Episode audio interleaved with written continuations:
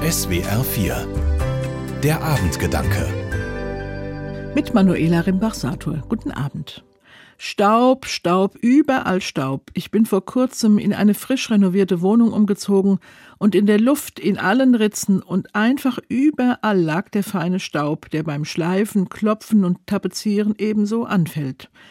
Ich kenne das von früheren Umzügen und Sanierungen. Es dauert eine ganze Weile, bis man nicht mehr jeden Tag aufs Neue eine feine Staubschicht auf allen Möbeln sieht.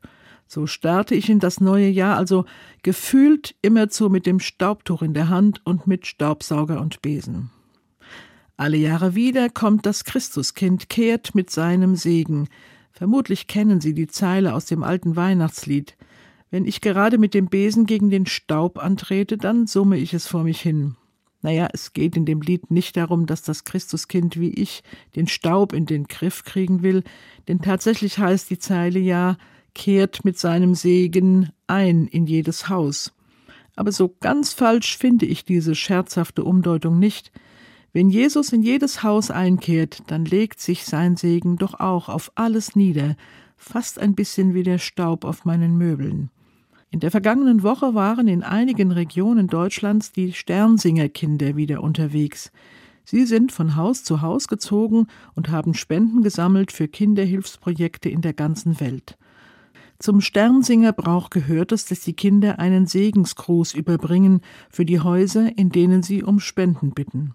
So beginnt das neue Jahr an vielen Orten mit dem Segen, der überall einkehren soll. Wie feiner Staub, der sich über alles legt, könnte sich so der Segenswunsch ausbreiten und überall drauflegen, wo Menschen sich Gedanken darüber machen und dafür einsetzen, dass die Lebensbedingungen von Kindern in der ganzen Welt verbessert werden können.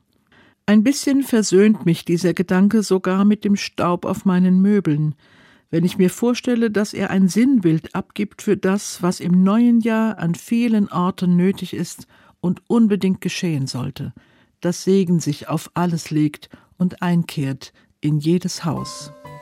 Manuela Rimbach-Sator aus Oppenheim von der Evangelischen Kirche.